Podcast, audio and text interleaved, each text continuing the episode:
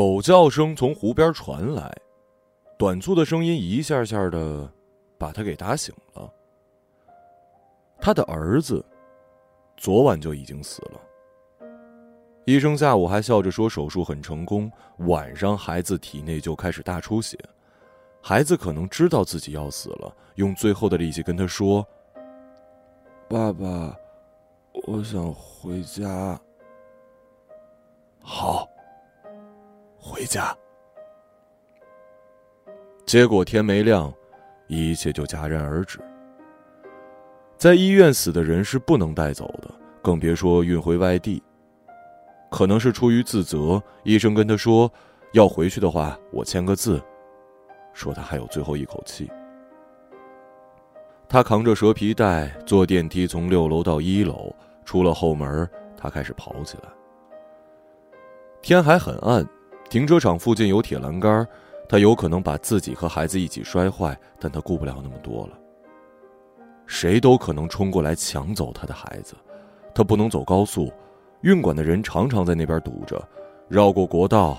一路上两侧都是相同的白瓷砖楼房，开得快一点，就像永远在同一段距离里来回。进了城，这段距离就消失了。他将车停靠在湖边，后备箱里有一瓶剩下的白云边，他还在里面找到了一把折叠刀。忘记了自己是什么时候把这些东西丢进去的。醒来的时候，玻璃酒瓶垫在他的腰后。硌得他脊椎发麻。他把酒瓶抽出来，放在后视镜吊着的佛牌下，里面还剩一小口，已经起不了多大作用。伤口那里已经结了痂，本想靠着他多睡一会儿，他很久没有睡过这么好了。那把刀还在副驾驶，这让他安心了很多。把刀折紧，放进了棉外套的口袋里，转头看了一眼后排的那条蛇皮袋儿。蛇皮袋下铺着一层黑色的真毛坐垫儿还记得这个坐垫是在汉口的一个加油站买的。下车之前，他想着这层毛绒可能会让他好受一点。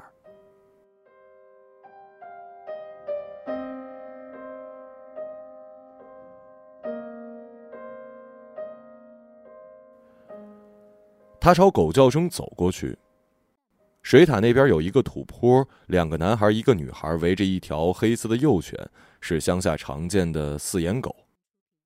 高个子男孩剃着平头，拿着一根枯树枝，上面还有突出的枝芽；矮个子男孩呢，戴着被一块布遮住的眼镜，拖着一个被绳子缠住的矿泉水瓶。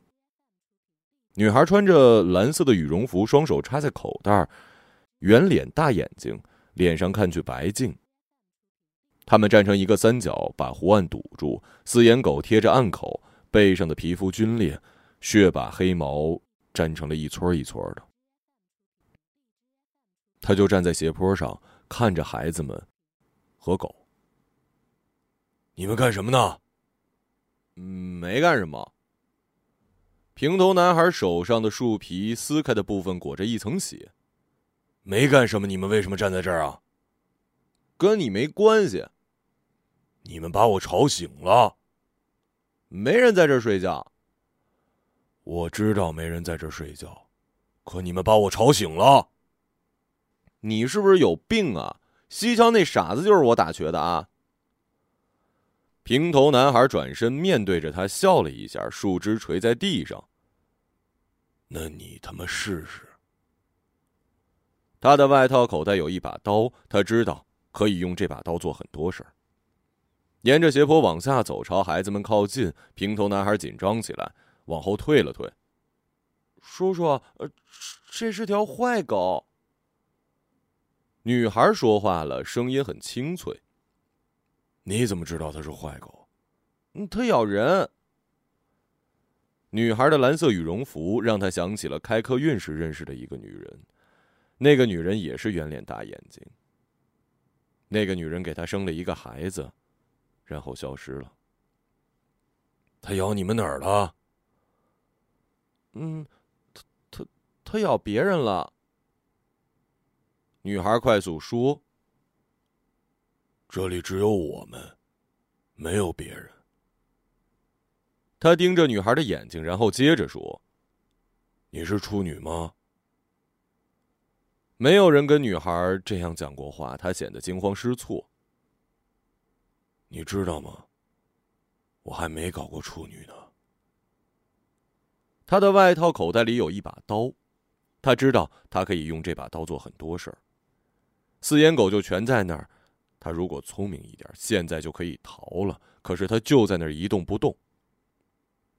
你根本不敢对我们怎么样。独眼男孩甩了一下矿泉水瓶，矿泉水瓶掉进了淤泥里。你怎么知道？我爸是交警大队长，没人敢对我们怎么样。独眼男孩露出了那只眼睛，冷漠的注视着他。他想看看那只被布挡住的眼睛，他肯定能在那只眼睛里发现点什么。你不知道的事儿还有很多的。我什么都知道。我爸管着五六十人，每个都比你高，比你壮。对，你什么都知道。他从口袋里掏出那把刀，刀柄被他的身体捂热了。站在斜坡上，可以看到湖对岸几棵干枯的柳树，它们的枝干朝着天空，黑色火焰就这样远远的插在白雾里。他可以趁着天没黑，把孩子的尸体像是珍宝一样挂在那些树上。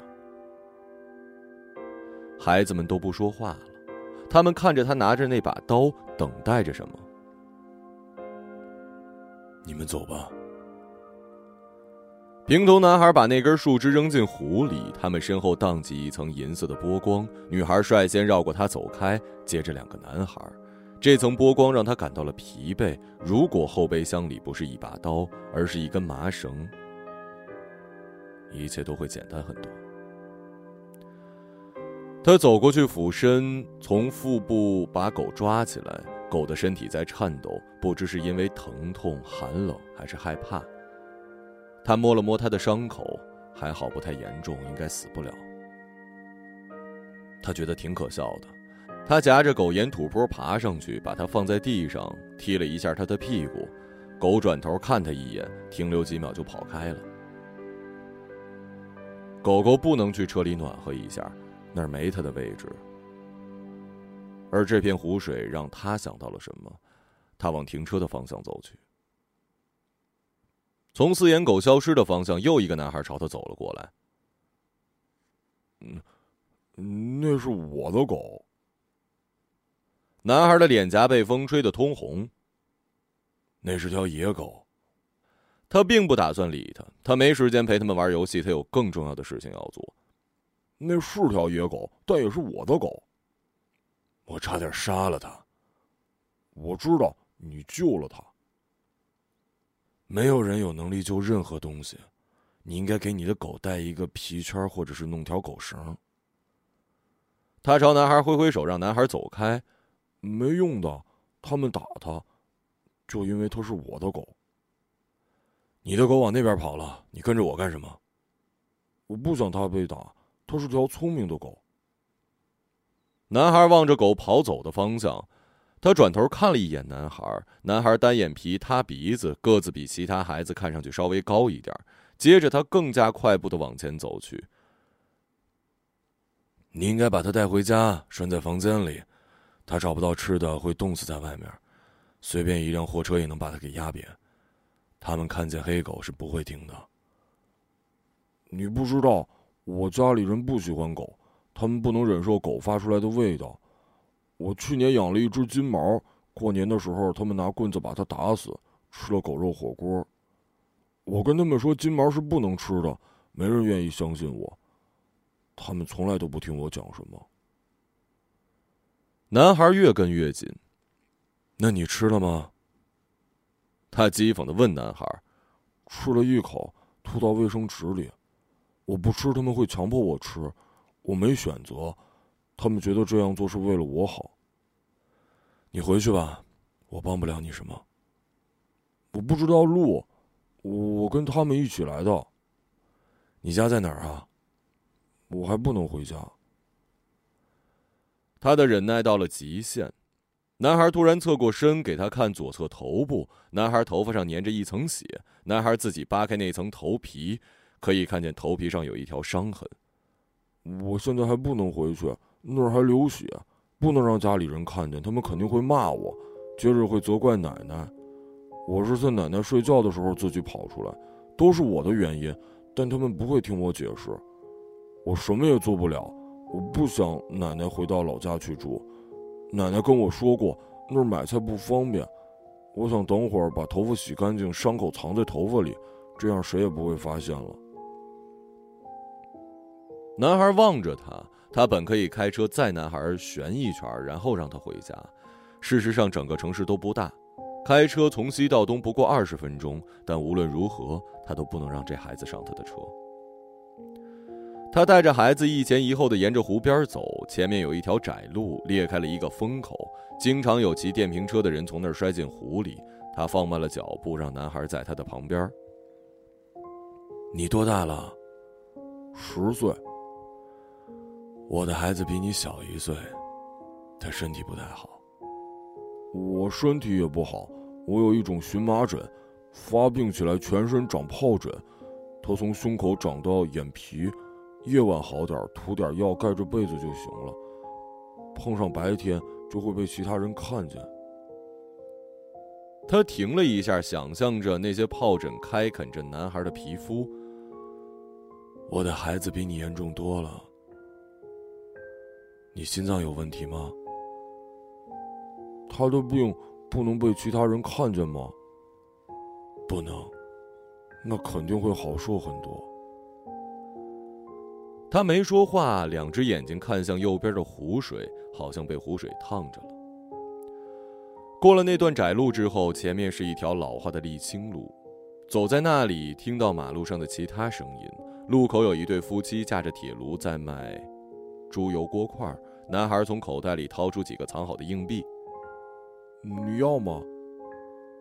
他摇了摇头，虽然已经几天吃不进去东西了。男孩还是买了两个，分了一块给他。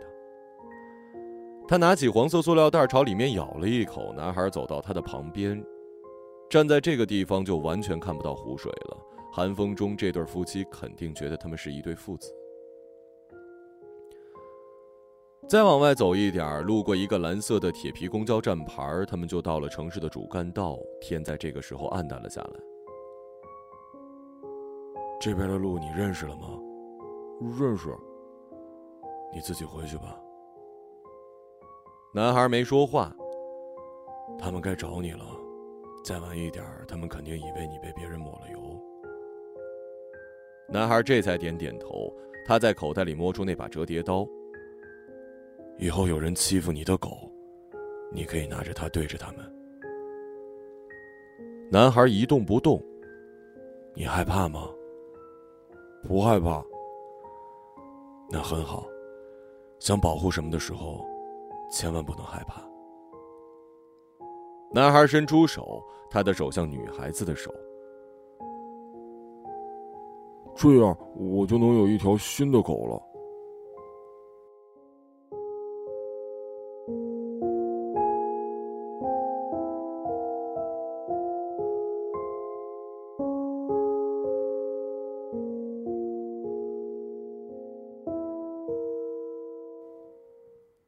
他独自走过那条窄路，天色黑后，这里就像一条充满倦意的走廊。男人又来到了湖边，走上斜坡，鞋子很滑，他差点摔了一跤。在车门外清理干净了皮鞋上的泥，打开车门坐进去。车里一直开着冷气，前面的座位又冷又硬。他拧紧了钥匙，车头灯照亮了远处的湖面，湖面平静的像是被冻住了一样。花了很长时间想象湖底里面有很多个月亮和很多个太阳，他可以在那些松软光亮的泥土上建一栋房子。他踩了一脚油门，车头刚好对准斜坡。他再踩一脚时，一条黑狗从灯光里突然窜了出来，这让他猛地往旁边踩了刹车。他听到了身后蛇皮袋往外滚动的声音，而他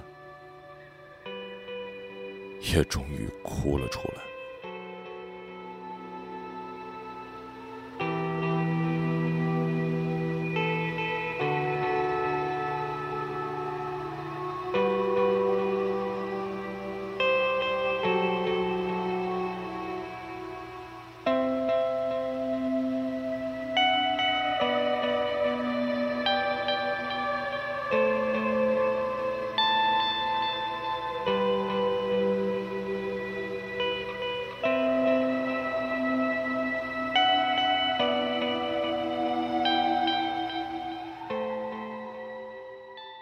一个朗读者，马晓成。